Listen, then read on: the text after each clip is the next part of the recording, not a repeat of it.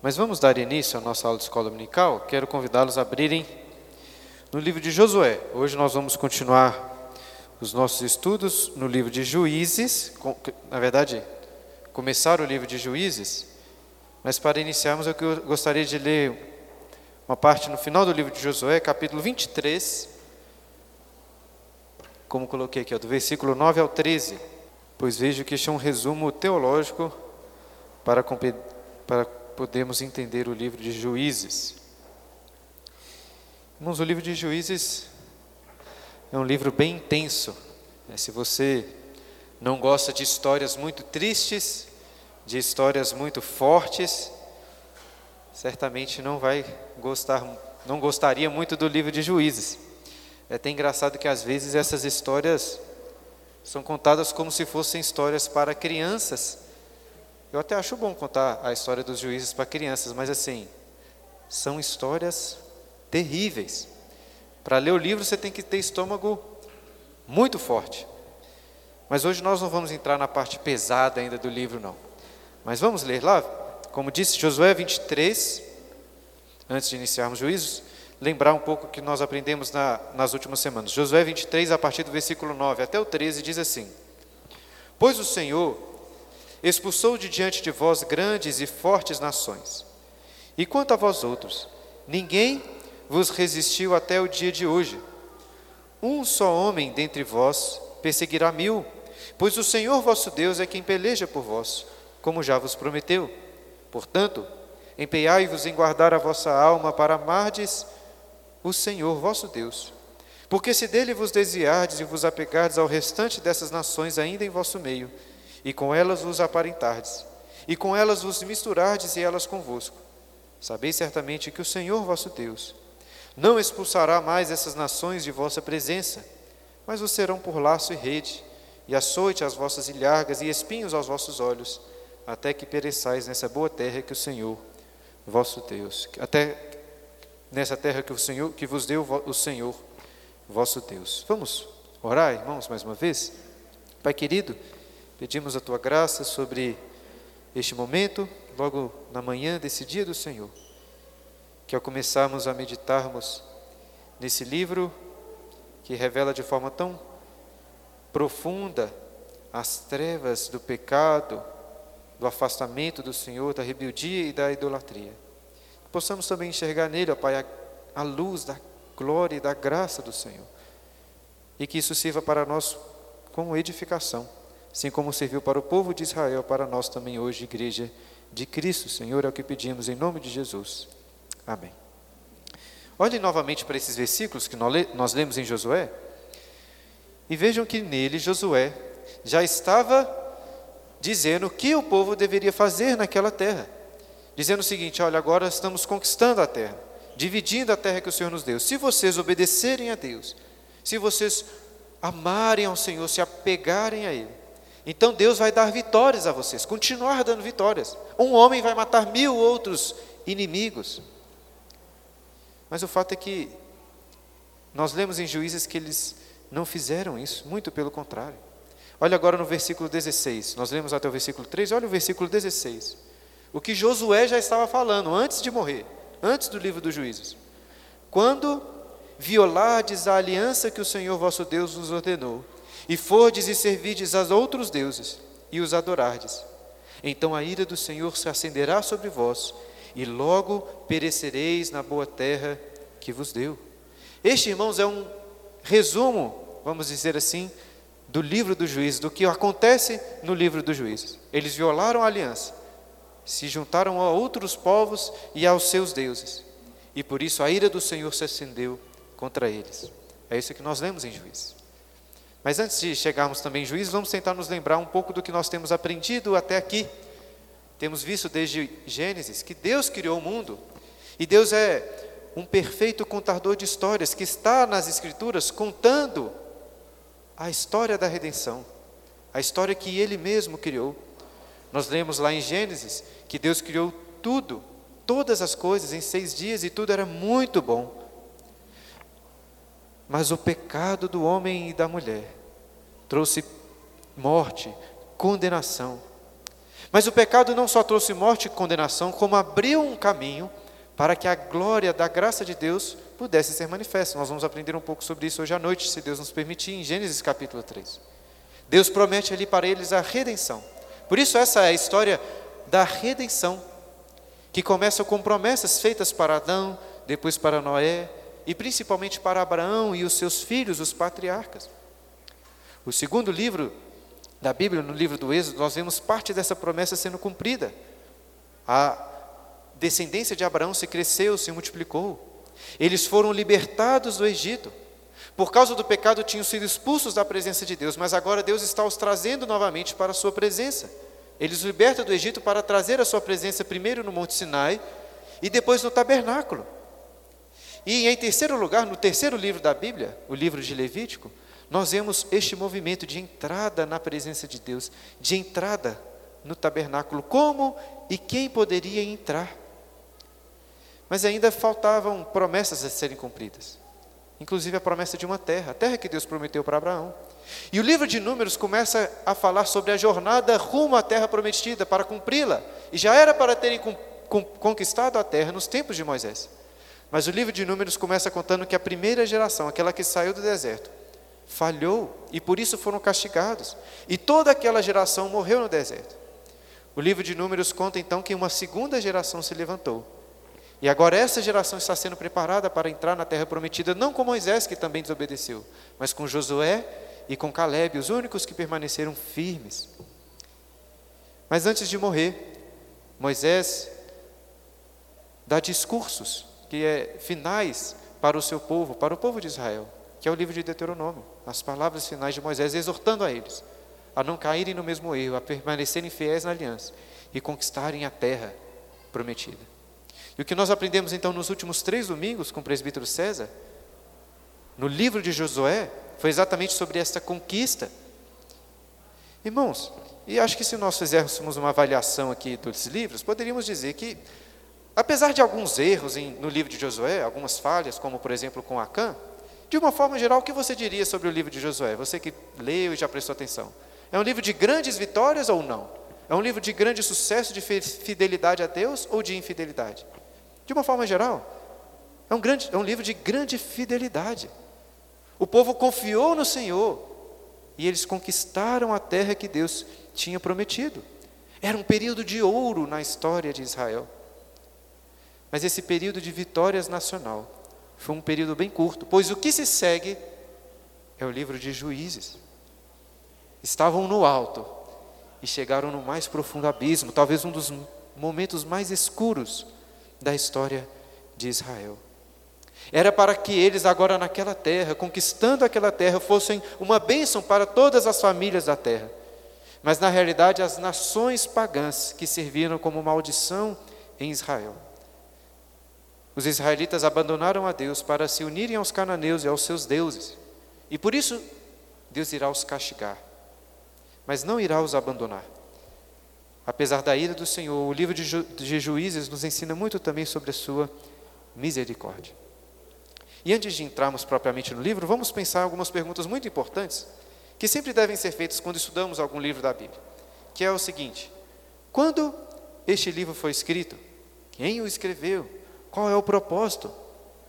Alguém escreveu esse livro, editou esse livro, qual era o propósito? O livro de Josué não, o livro de Juízes não deixa explícito quando que ele foi escrito, mas existem alguns indícios aqui do tempo, de onde ele está localizado no tempo. Por exemplo, o livro de Juízes fala das tribos tanto do norte como das tribos do sul, sem mencionar nenhuma separação, o que indica que, muito provavelmente, este é um livro anterior à divisão dos reinos. Ou seja, é um livro que se encontra até no reino de Salomão, pois após o reino de Salomão, os reinos foram divididos, o reino foi dividido. Além disso, no final do livro, por várias vezes é repetido o seguinte: não havia rei em Israel. Inclusive, inclusive coloquei como título do estudo em Juízes essa frase do livro. Não havia rei em Israel. O que indica também, irmãos, que parecia haver um rei em Israel quando o livro foi escrito. Entendem o que eu quero dizer? Porque agora eles estão escrevendo sobre um livro sobre o período de quando não tinham reis, sobre o período histórico que está entre Josué e a monarquia, começando ali com Saul. Isso já nos ajuda a entender onde esse livro está localizado no tempo. E em terceiro lugar, existem várias referências aqui positivas, muito positivas, em relação à tribo de Judá. Falando de Judá como sendo os primeiros a subirem, a guerrear, a terem conquistas. Por outro lado, é muito curioso o fato de que uma das tribos se destaca na sua ruindade. É pintada com tons bem escuros. Qual tribo? A tribo de Benjamim. Aí você pensa assim: o que, que rei, Judá e Benjamim tem a ver com a história de Israel? Quem era da tribo de Judá? O rei Davi. E quem era da tribo de Benjamim? O rei Saul. Por que estou dizendo isso? Porque me parece que quem escreveu esse livro é como se fosse um, um escritor do time do rei Davi em, em contraste, vamos dizer assim, com o rei Saul, pois nós sabemos muito bem que houve essa mudança, inclusive um conflito entre o reinado de Saul que foi passado por Deus para o reinado de Davi. E qual é o propósito de escrever sobre essas coisas, sobre este período? Eu creio que um propósito principal é mostrar para o povo a necessidade que eles tinham de um rei. Porque o livro termina dizendo: não havia rei em Israel. E porque não havia rei, era uma completa bagunça. Mas ao mesmo tempo, o livro faz questão de mostrar que um rei humano não servia para eles. Existem até algumas tentativas com, com Gideão e também seu filho Abimeleque tenta ser rei em Israel no tempo dos juízes. Mas, não, mas são frustradas. O próprio Gideão, apesar, nós vamos ver que ele não queria muito nisso, mas a sua profissão é muito verdadeira, ele diz: o Senhor, não eu, mas o Senhor será rei sobre vós. O Senhor vos dominará, o que ele diz em capítulo 8, versículo 23. E assim, irmãos, eu creio que por um lado, é natural um desejo dos israelitas de terem um rei humano, um rei para estar entre eles, se identificar com eles, ir com eles em suas batalhas. Mas por outro lado, o livro de Juízes mostra que um homem não pode dominá-los, reinar sobre eles com perfeição, porque os homens são maus. Se tem uma coisa que o livro de Juízes deixa claro, é que os homens, até os israelitas, são maus. Só Deus pode reinar perfeitamente sobre eles. E assim, qual é a solução para esse dilema do livro de Juízes? Eles precisam de um homem para se identificar com eles e reinar sobre eles, mas só Deus pode reinar sobre eles. A solução é que eles precisam de um rei que seja homem, mas que seja Deus também. Eu até acredito que existem pro, propósitos, vários propósitos paralelos neste livro, mas acho que o principal é mostrar que eles precisavam mais, de um, mais do que um juiz libertador, mas um, um rei perfeito que os libertaria dos seus inimigos, mas principalmente dos seus próprios inimigos, os libertaria deles mesmos e dos seus próprios pecados. Porque o livro de Juízes nos mostra que o problema não estava lá fora apenas, mas estava nos seus próprios corações. Então, cerca de 10 minutos, resumi para os irmãos o que acredito ser o livro de Juízes. Eu gostaria de fazer a mesma coisa agora de outra forma, apresentando um rápido esboço. Não sei se vocês estão conseguindo acompanhar, coloquei muito pertinho, talvez seja difícil, mas vou falar aqui para vocês.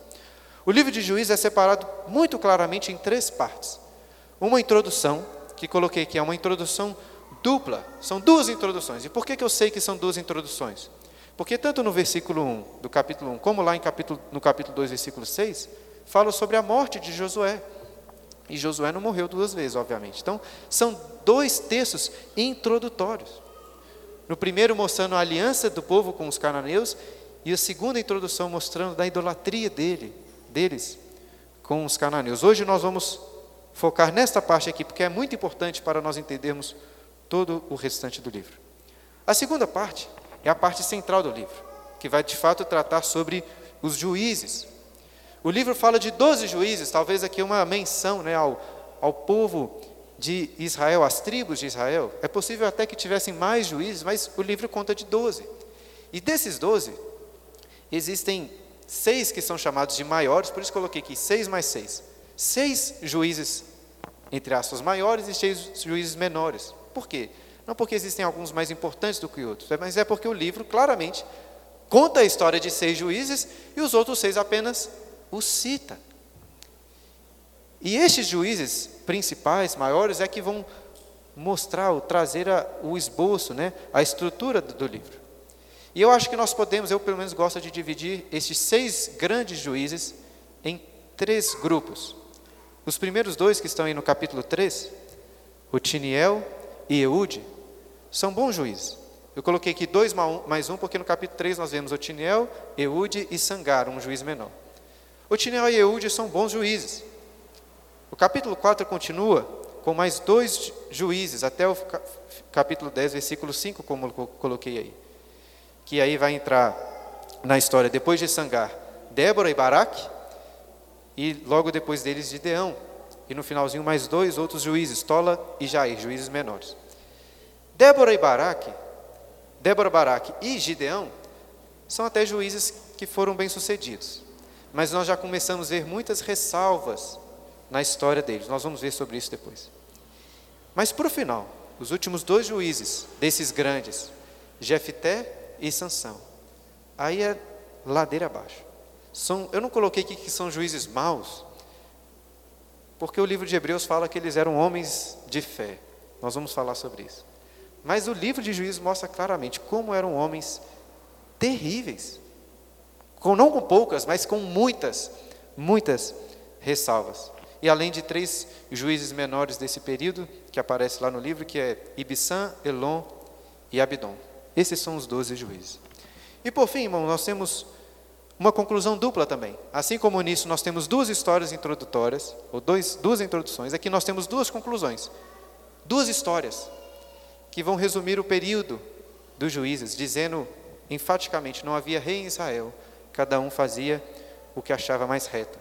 É uma história pior do que a outra, mostrando que eles não se tornaram tão ruins como os cananeus. Mas o livro de Juízes vai mostrar que os israelitas se tornaram piores do que os cananeus, de tanta crueldade, de tanto mal que eles praticam no final do livro. Mas isso fica para a próxima aula. Hoje nós vamos focar nessa primeira parte aqui. Então, queria convidá-lo, deixar sua Bíblia aberta aí, abre aí no, logo no começo, primeiro capítulo, para lermos o primeiro versículo dessa parte introdutória. Deixa eu chegar um pouquinho para trás aqui, que eu não estou conseguindo ver. Nós vamos começar aqui, ó, com essa parte introdutória, quando eles. Existe um movimento nessa parte introdutória até que eles entram em aliança com os cananeus. Começa assim, versículo 1. Depois da morte de Josué, os filhos de Israel consultaram o Senhor, dizendo: Quem dentre nós primeiro subirá aos cananeus para pelejar contra eles? Como disse, o livro começa, historicamente, após a morte de Josué. Este era um período de ouro na história de Israel. E como na época de Josué, eles fazem aqui muito bem.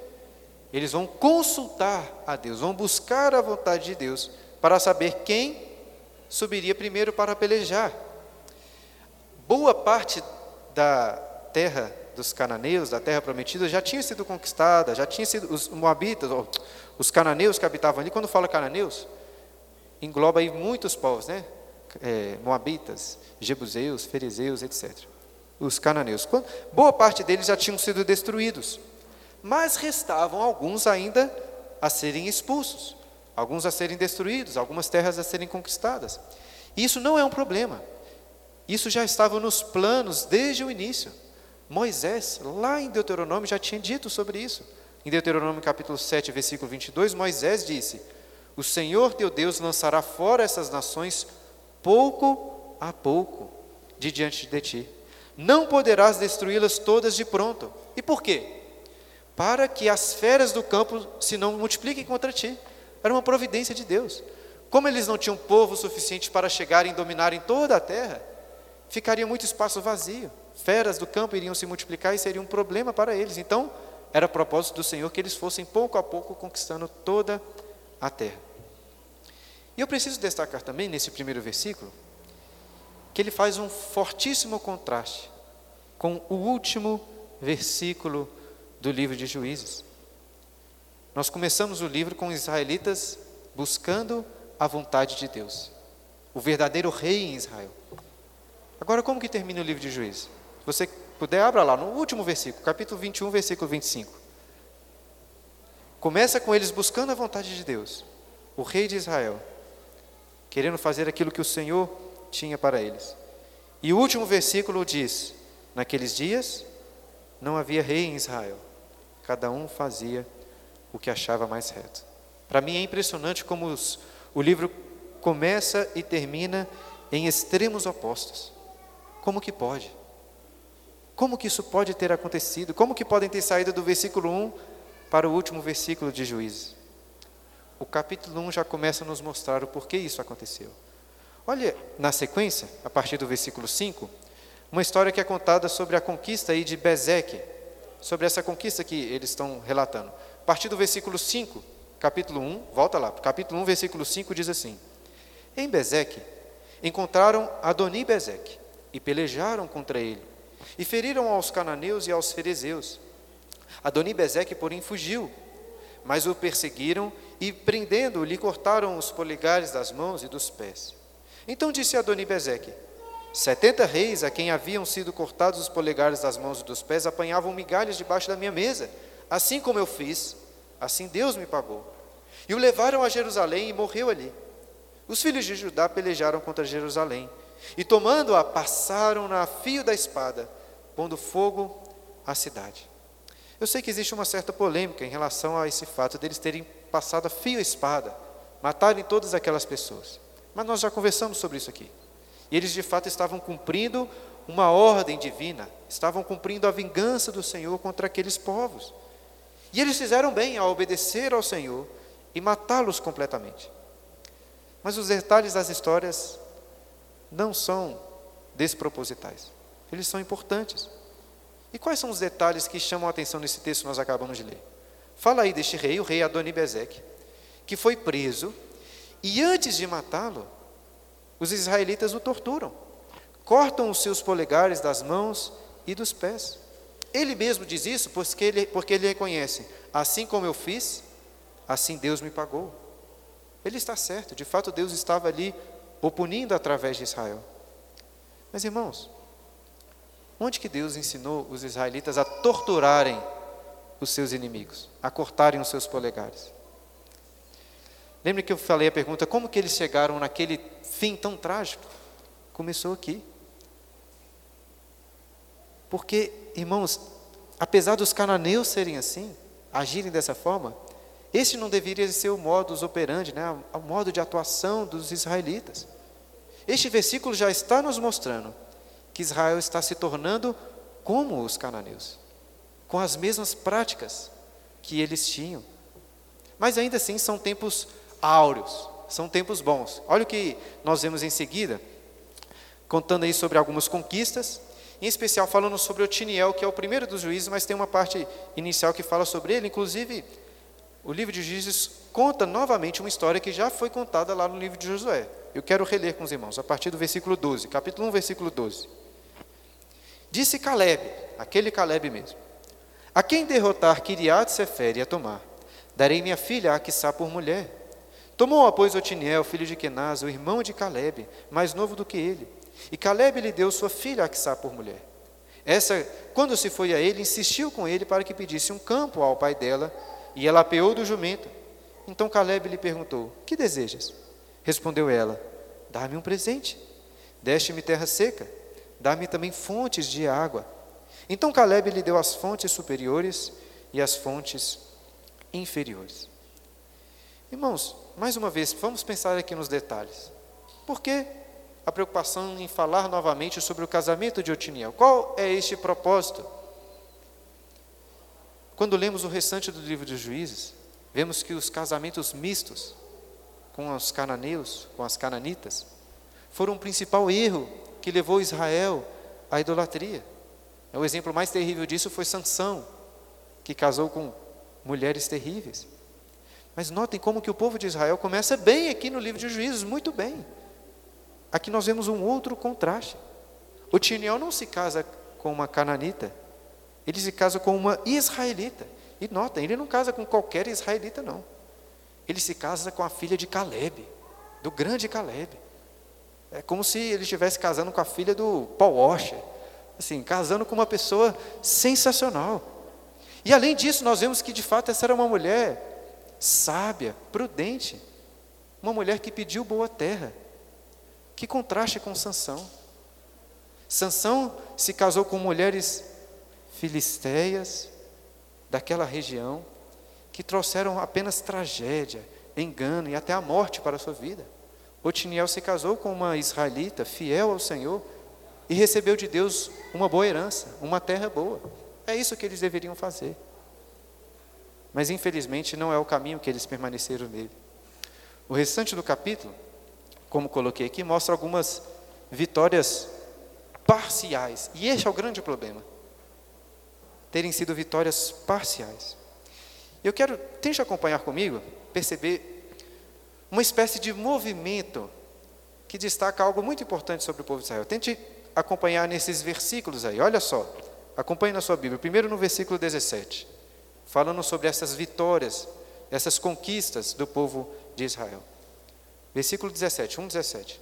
Foi-se, pois, Judá com Simeão, seu irmão, e feriram aos cananeus que habitavam em Cefate, e totalmente a destruíram. Então eles começam bem. Como coloquei ali, destruíram os cananeus. É isso que eles deveriam fazer. Olhe, porém, agora o versículo 19. Esteve o Senhor com Judá e esse despovoou as montanhas, porém não expulsou os moradores do vale, porquanto tinham carros de ferro. E daí? É, quando que carros de ferro foram problemas para o Senhor? Mas o fato é que agora, ao invés de destruir completamente, percebemos que os israelitas permitiram que os cananeus estivessem habitando distantes. Não estavam juntos, mas estavam distantes, lá, no, lá, lá nos vales. Mas isso vai mudar. Agora, olhe no versículo 21, a mudança. Porém, os filhos de Benjamim não expulsaram. Ó, mais uma vez o contraste, né? Judá e Benjamim. Os filhos de Benjamim não expulsaram os jebuseus que habitavam em Jerusalém. Antes, os jebuseus habitam com os filhos de Benjamim em Jerusalém até o dia de hoje. Agora, eles não habitam distantes, habitam juntos com os israelitas. E isso continua por várias vezes até o versículo 32. Olha o versículo 32 novamente. Porém, os azeritas, né, da tribo de Assé, continuaram no meio dos cananeus, que habitavam na terra, porquanto não os expulsaram. Repara agora no movimento final, versículo 34. Os amorreus, que são daquela região, daqueles povos, arredaram os filhos de Dan até as montanhas, e não os deixavam descer ao vale. Notem a mudança. Antes, era Israel que deixava eles habitando distantes. Agora, são os cananeus que estão empurrando eles para morarem distante. Agora, são os israelitas que estão habitando distante, sendo expulsos. E o que nós vemos na continuação, no capítulo, no capítulo 2, é que agora não só irão os expulsar, como os cananeus, os povos daquela terra irão começar a destruir o povo de Israel. Primeiro, fizeram bem, os israelitas destruíram totalmente os cananeus. Depois, não só os destruíram, como, mas deixaram eles habitando distantes, separados. Em terceiro lugar, no terceiro movimento, agora eles já estavam habitando juntos. Em quarto lugar, eram os israelitas que estavam sendo expulsos da terra. E em quinto lugar, os israelitas sendo destruídos pelos cananeus. É isso que nós vemos no capítulo 2. Um castigo do próprio Deus para Israel. Olha só, capítulo 2, a partir do, primeiro, do versículo 1 até o 5. Não é agora os israelitas que sobem a Deus, mas o anjo do Senhor que sobe para os repreender. O anjo do Senhor aqui, irmãos, no capítulo 2, é o próprio Deus. Isso fica muito claro nos encontros que ele tem com Gideão, também no encontro que teve com os pais de Sansão. É o próprio Deus. E olha o que ele diz ao povo, versículo 1, capítulo 2, versículo 1. Subiu o anjo do Senhor de Gilgal a Boquim e disse: Do Egito vos fiz subir e vos trouxe a terra que sob juramento havia prometido a vossos pais. Eu disse: Nunca invalidarei a minha aliança convosco. Vós, porém, não fareis aliança com os moradores dessa terra. Antes derribarei os seus altares. Contudo, não obedecestes a minha voz. Que é isso que fizestes. Pelo que também eu disse: Não os expulsarei de diante de vós, antes vos serão por adversários, e os seus deuses vos serão laços. Sucedeu que, falando o anjo do Senhor essas palavras a todos os filhos de Israel, levantou o povo a sua voz e chorou. Daí chamaram esse lugar Boquim e sacrificaram ali ao Senhor. Eu acho que nós encontramos aí a, a substância teológica do livro de Juízes. Eles deveriam ser fiéis à aliança, não se aliarem aos moradores daquela terra. Mas por que fizeram exatamente o que não deveriam fazer? Aqueles adversários se tornaram seus, aqueles cananeus que eles queriam habitar com eles, se tornaram seus inimigos. E os seus deuses, a sua idolatria, se tornou um laço. É como se Deus estivesse falando para eles assim: olha, vocês querem habitar com os cananeus? Então o castigo de vocês vai ser exatamente isso. Vocês vão ser corrompidos por eles, depois castigados através deles. Este castigo nós vemos melhor na segunda, nessa segunda introdução, a partir do versículo 6. Como disse mais uma vez, o autor de Juízes fala da morte de Josué. Vamos ler agora nessa segunda introdução o que, que os levou de fato ao pecado da idolatria. Olha a partir do versículo 10, capítulo 2, versículo 10. Foi também congregada a seus pais toda aquela geração. E outra geração após ele se levantou que não conhecia o Senhor, nem tampouco as obras que fizera Israel. Então, fizeram os filhos de Israel o que era mal perante o Senhor, pois serviram aos Baalins. Deixaram o Senhor Deus de seus pais que os tiraram da terra do Egito, e foram-se após outros deuses, dentre os deuses das gentes que havia ao redor deles, e os adoraram e provocaram o Senhor a ira.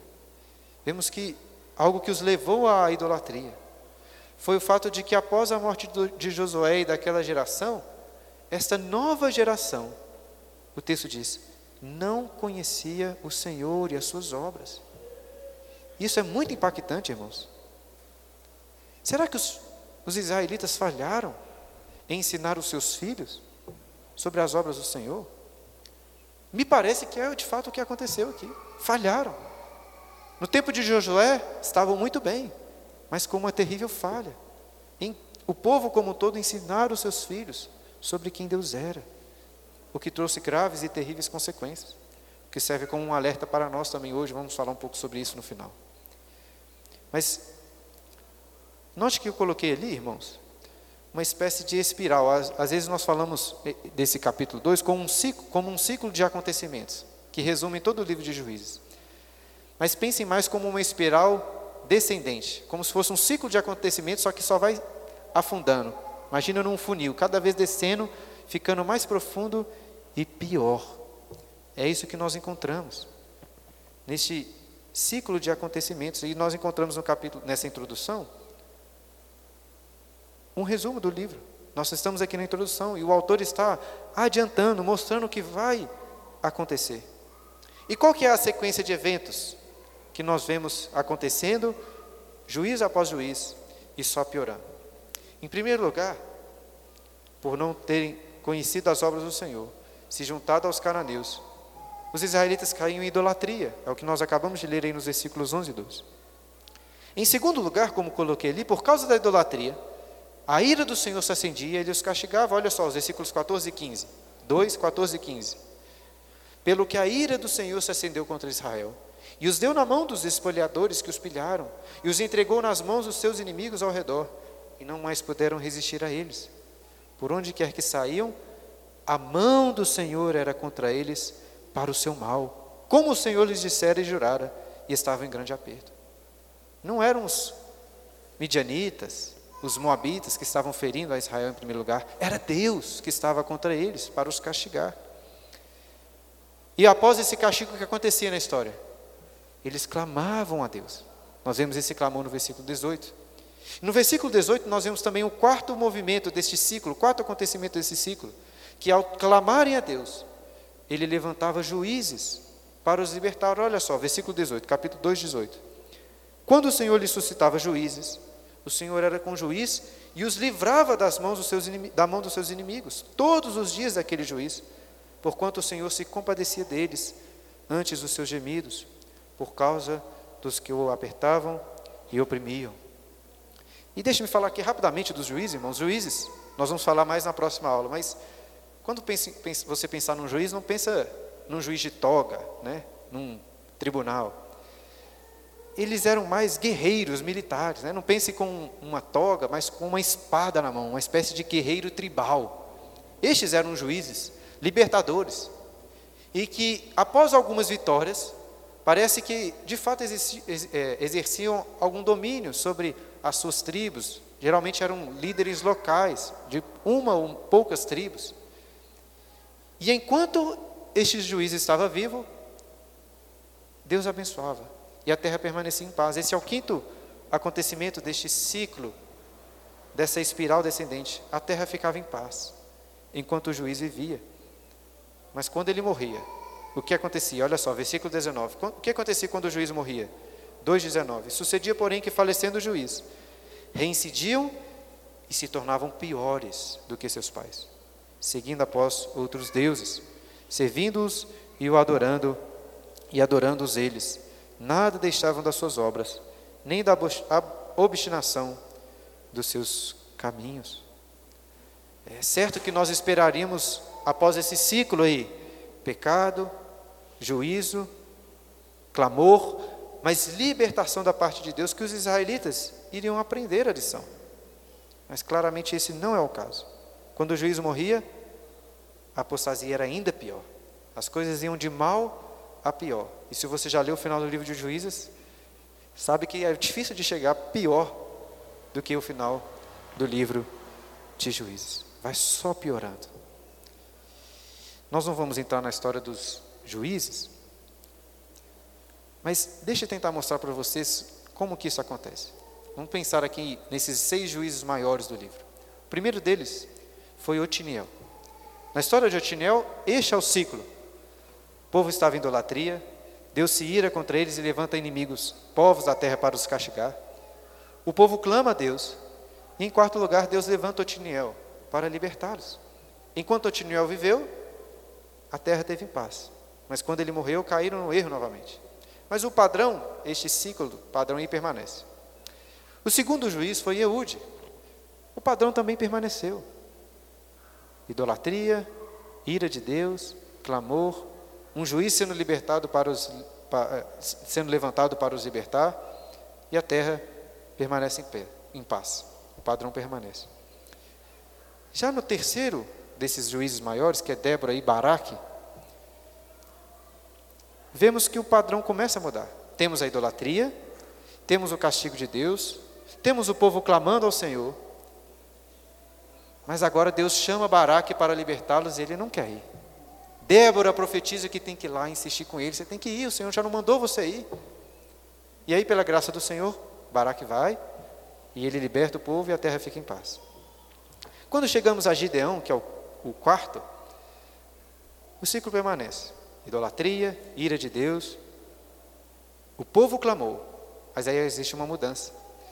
Deus não levanta um juiz em primeiro lugar. Quando o povo clama, Deus levanta um profeta para repreendê-los, para dizer isso que por que, que vocês estão fazendo? Vez após vez é o mesmo erro. Já falei para vocês. Mas ainda assim Deus é misericordioso e levanta um juiz. Levanta Gideão. Mas irmãos, um juiz com terríveis falhas. O que ele fala é muito bom, mas o que ele faz, principalmente no final da sua vida, terrível. E eu acho que Gideão é um ponto de virada nessa história dos juízes, porque depois é só ladeira abaixo. Quando chegamos em Jefté, o povo clama, mas não clama a Deus. O povo vai direto atrás de Jefté pedindo para que ele fosse lhe os libertar. E de fato Deus usa Jefté por graça e misericórdia e os liberta dos inimigos. Mas se você reparar, o texto não diz mais que a terra teve paz, porque as coisas estão piorando.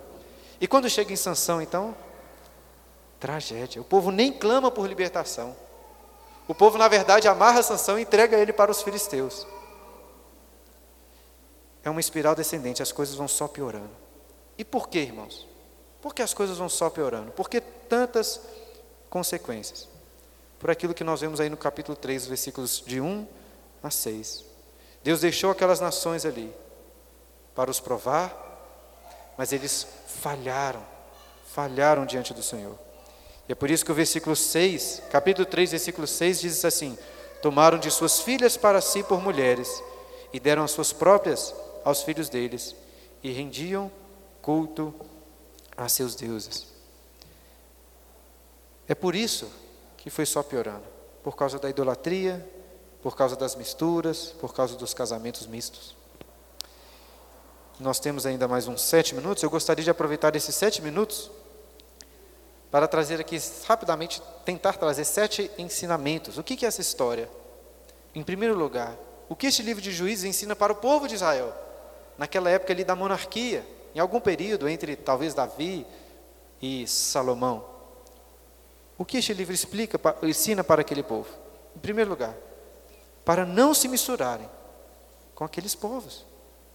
Mesmo, irmãos, durante a época dos reis, em que a terra já havia sido conquistada em sua grande parte, existia esse mesmo problema da mistura.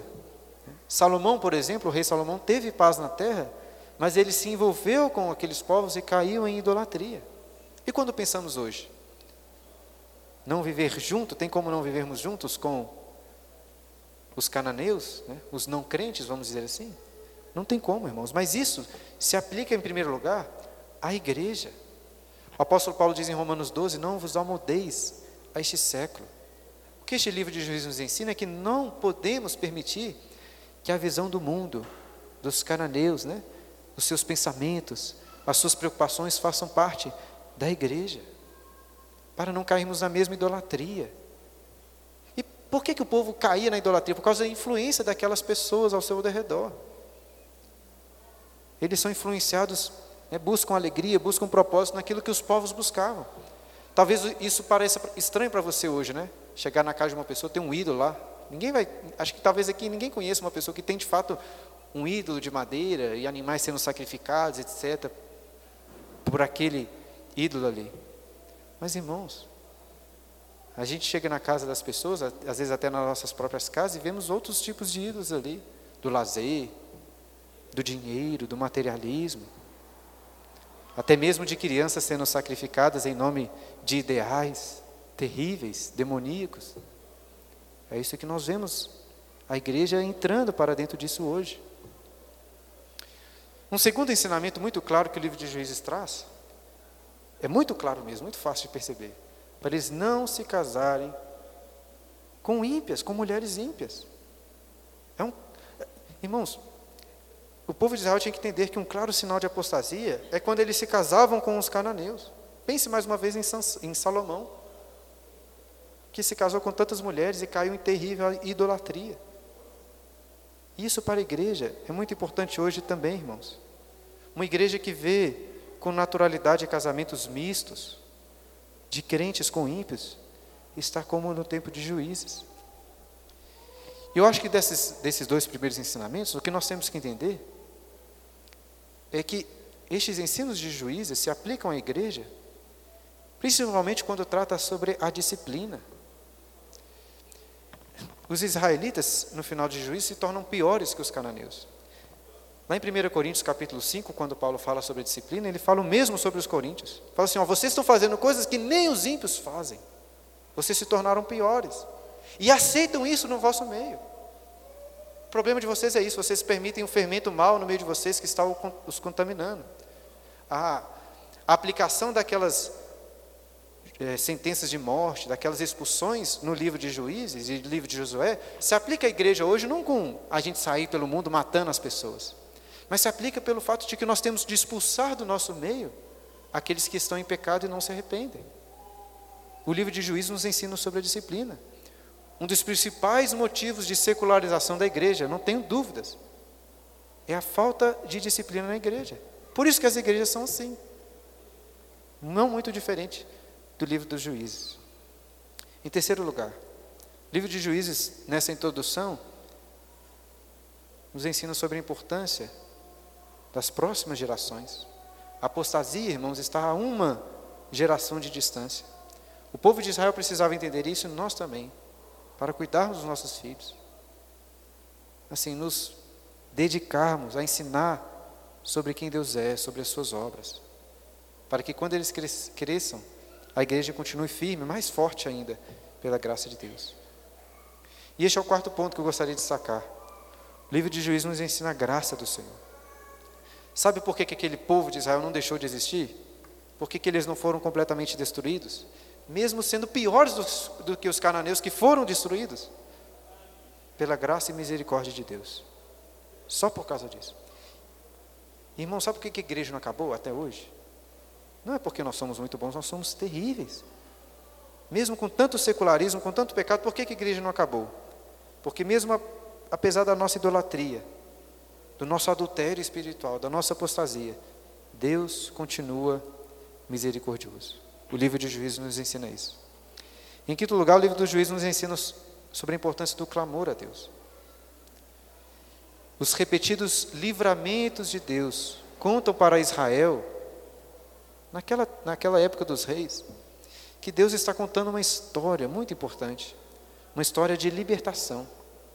Não importa quão sujo seja o pecado deles, não importa quão sujo seja o seu pecado, o quanto tinham se prostituído, o quanto tinham se voltado para outros deuses. Se eles se arrependessem, se voltassem para Deus, Deus iria salvá-los.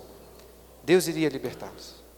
Às vezes chega em algumas situações da nossa vida de tanto erro, de tanto pecado, que a gente fala assim: a única coisa que eu posso fazer é orar. Só posso orar. Mas irmãos, não é só. É o que nós, de fato, a única coisa que sempre podemos fazer. E é uma grande coisa, porque de fato temos um Deus muito grande e poderoso que nos liberta. Mas este clamor deve seguir, se ser seguido de um verdadeiro arrependimento. Este é um sexto princípio que eu gostaria de trazer aqui para os irmãos. Conta-se que uma vez o pastor Martin Lloyd Jones, é, um pastor gaulês, foi questionado nos seus sermões porque muitas pessoas choravam, né? Foi perguntado sobre isso, o que ele fazia para as pessoas chorarem. O pastor Martin Lloyd Jones disse o seguinte: Olha, fazer um gaulês chorar é fácil, mas fazê-lo mudar de mente ser verdadeiramente, ter um verdadeiro arrependimento, é necessário um terremoto. Algo muito difícil. Eu destaco isso porque muitas vezes em juízes eles clamaram, só que sem arrependimento. Muitas vezes nós clamamos a Deus sem nenhum sentimento de arrependimento. Na época dos juízes, eles buscavam a Deus apenas como alguém para ajudá-los ali nos seus problemas. E é isso que nós vemos por aí, irmãos. Pessoas que clamam a Deus apenas para nos libertar da doença, do casamento ruim, da, enfim, das várias dificuldades que nós passamos na vida. O livro de Jesus nos ensina que nós não. Deus não é um Deus que vai simplesmente libertar dessas coisas. Ele é um Deus que nós devemos servir, o nosso coração deve ser dele, amá-lo, nos apegarmos apenas a ele. E por fim, como disse no início, eles precisavam de um libertador. Deus, por vezes e vezes, levantava juízes Enquanto o juiz estava vivo, eles permaneciam fiéis. Mas o juiz morria, eles voltavam aos seus pecados. E este é um problema dos juízes, dos juízes humanos, dos libertadores humanos. Eles morrem, eles passam. É por isso que disse que eles precisavam de um libertador que era mais do que um juiz, um rei. Um rei humano que se identificasse com eles mas um rei divino, o próprio Deus. Porque Deus que Deus, como disse Gideão, é quem iria os dominar. E este rei, irmãos, é o Senhor Jesus. O livro de Juízes fala sobre ele. Diferente dos juízes que morriam, o povo voltava à apostasia. O Senhor Jesus morreu, mas ressuscitou. E nele nós temos perseverança. É só porque ele vive é que nós podemos continuar perseverando. E aqueles juízes não serviam para libertá-los, não deles mesmos, não do pior inimigo deles, que era o seu pecado, mas Jesus é o juiz perfeito libertador. E o livro de Juízes nos aponta para ele. É isso, irmãos. 11 e 2, acho que deu, né? Comecei com uns minutinhos de atraso. Nós começamos hoje então a introdução. Tenho a impressão, né, César, que não vai dar para terminar na próxima aula, não, né? Na verdade, estou pensando o que, que eu vou fazer se vou entrar com mais detalhes na história dos juízes, vou passar ampassando, né, Gibran?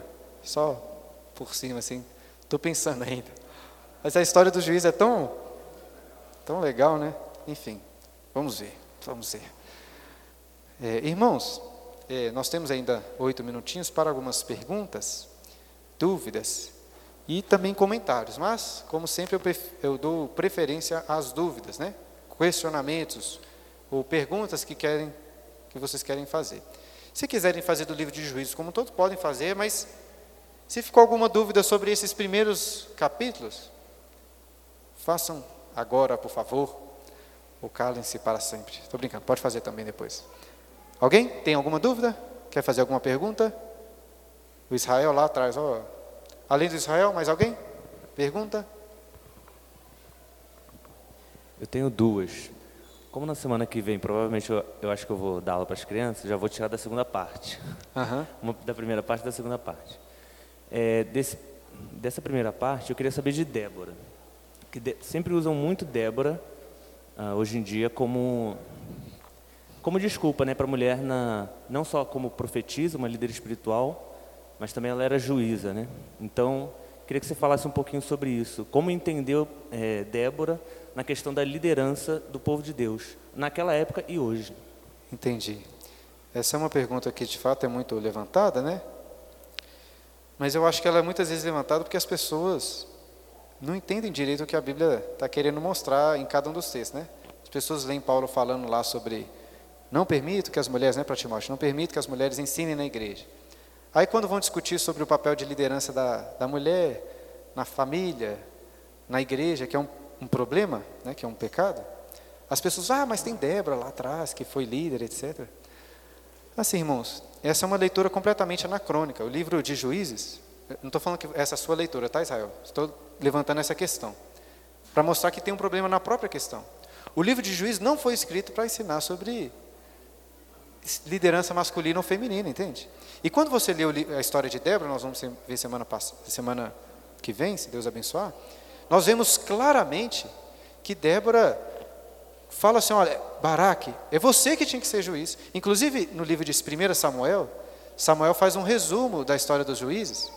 Ele cita lá uns quatro juízes, Tiniel, Eude, Baraque e Sansão, se eu não me engano. Ele cita quatro. Ele não cita Débora, ele cita Baraque. Porque Deus levantou Baraque como juiz. Só que porque ele falhou, Deus levantou não só uma, mas duas mulheres, Débora e Jael. Inclusive no cântico de Débora, Baraque e os soldados dele são colocados de lado. Quem é louvado é Jael, por ter matado Císera. E tudo isso, irmãos, não é para mostrar uma questão de liderança. É muito claro que o livro de Juízes quer mostrar o seguinte: Deus, irmão, sem machismo aqui, tá? Mas me entendam bem. Deus usa as coisas fracas. O livro de Juízes vai mostrar isso, que Deus usa aquilo que é inesperado. Ninguém esperava uma mulher matar o grande comandante Císera, mas ela que mata. Ninguém esperava Débora, mas ele que levanta. Isso, isso é o que o livro de Juízes está mostrando, entende? Mas isso se aplica aos homens também, né? Quando fala de Eude, que era canhoto, até estava comentando, semana que vem vamos explicar, né? Existe uma certa depreciação no termo hebraico. É alguém, canhoto era um problema. É igual era até pouco tempo atrás, né? as pessoas viam os canhotos como um problema, não como algo tão natural. Mas enfim, a gente fala sobre isso depois. Mas o livro de Juízes mostra isso, que Deus usa os fracos. Entendeu o que eu quero dizer? Para libertar. Então, quando fala de Débora, de Jael, etc., é nesse sentido. Agora, como que aplicar isso para a liderança? Irmãos, é só ler a Bíblia. A Bíblia fala que a mulher não pode exercer qualquer tipo de liderança? É óbvio que não. O que que a Bíblia fala? A Bíblia fala que, por exemplo, ela não pode ensinar na igreja. O que, que isso significa, né? Aí a gente teria que entrar em outras discussões, mas claramente ela é limitada pelo desígnio, pela forma como que Deus criou as coisas, porque Paulo fala lá de Gênesis, né? Porque a mulher foi enganada primeiro, ou seja, não é uma coisa cultural, que ela de fato não deve exercer esse tipo de liderança. Por isso que na igreja não temos pastoras, não temos presbíteros, não temos diaconisas até.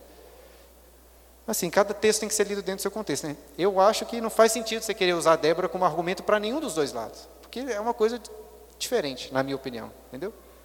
Eu tentaria caminhar nesse sentido, né, de separar Débora dessa discussão, que eu não acho que é bem esse o ponto do livro de Juízes. Entendeu ou não? Não, mais ou menos. É, a segunda dúvida é sobre o Jefté, o voto dele lá. Sobre né? o que, Jefté? Sobre os votos de Você Jefté. está adiantando muita coisa, cara? É, porque semana que vem eu vou estar dando aula para as crianças, eu queria aproveitar já. né? Mas se não Entendi. quiser responder, tudo bem. Cara, Jefté, mas é- foi bom você ter perguntado ho- hoje, porque na, na próxima semana, quando a gente falar de Jefté, é importante que vocês se lembrem disso aqui, né, daquele, a meu ver, um ciclo descendente, né, mostrando que só vai de mal a pior. Jefté está mais para o final. E se eu estou certo nessa minha interpretação, significa que ele está indo para o final mesmo, né? Para a ladeira abaixo, né, Jefté?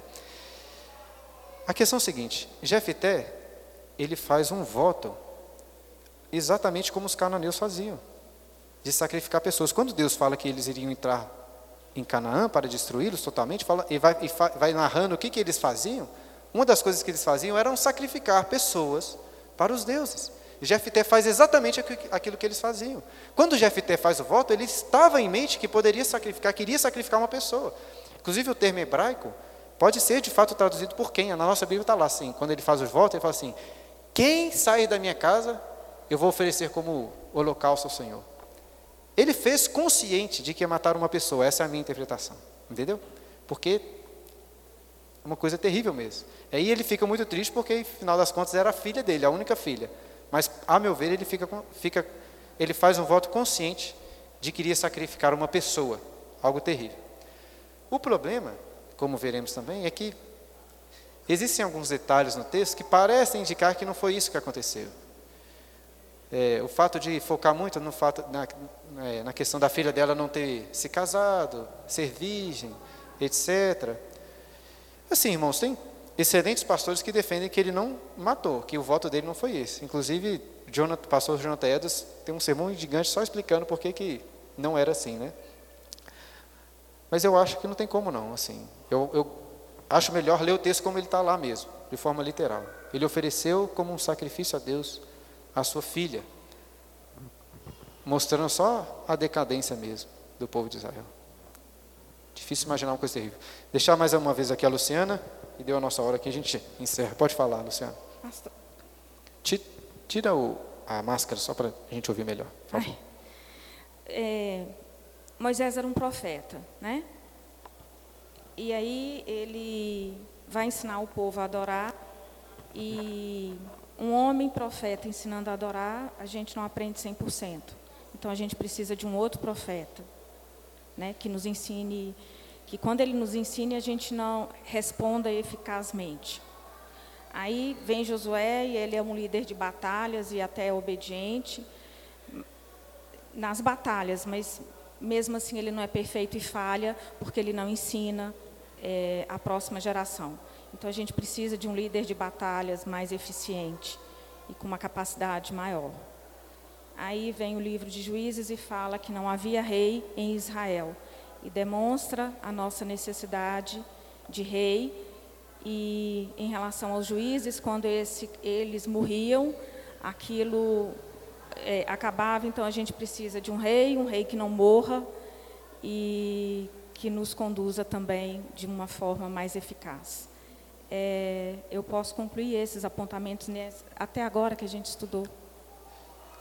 Na falha em todos. Uhum é, nas funções exigidas e assim a falha porque é humana mesmo, porque quando é um outro homem que te ensina, mas quando é o Espírito Santo de Deus aí. Eu creio que que sim, Luciana, até porque o livro de Hebreus faz exatamente essa interpretação, né? O autor de Hebreus, quando lê o Antigo Testamento, ele lê dessa forma.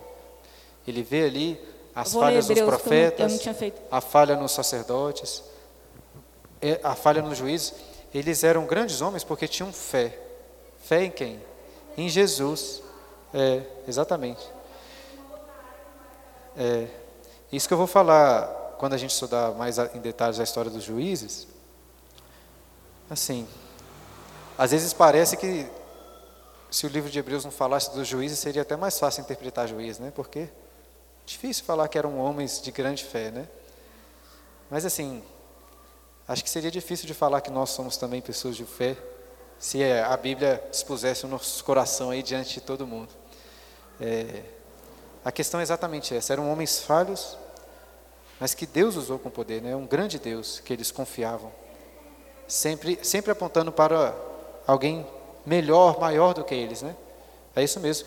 O livro de Hebreus fala que todas essas coisas eram tipos, sombras e tipos né, de Cristo.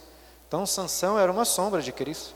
Jefté, Gideão, Josué, inclusive o mesmo nome, né? Moisés também era um profeta à sombra de Cristo. Muito bom, é isso mesmo.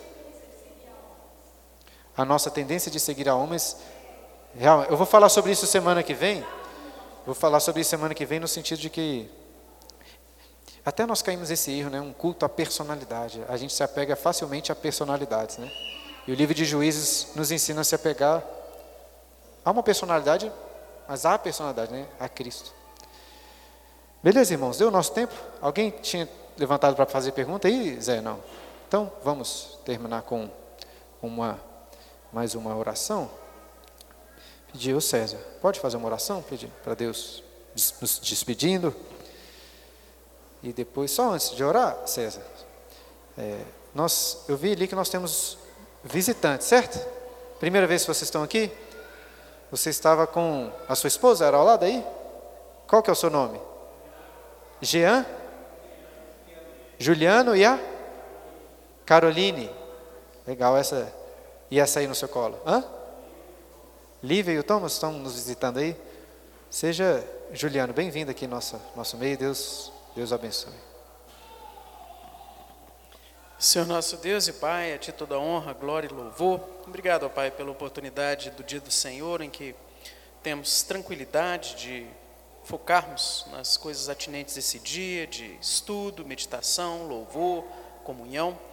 Obrigado, Pai, pela oportunidade tão preciosa de introduzirmos e começarmos a estudar esse livro de juízes, ó Pai, tão triste, mas que possamos ver nele, ó Pai, um perigo para as nossas vidas hoje, como o pastor Bruno colocou, os erros que Israel, que era a igreja no Antigo Testamento, cometeu e que hoje o novo Israel, que é a igreja do Novo Testamento, pode cometer.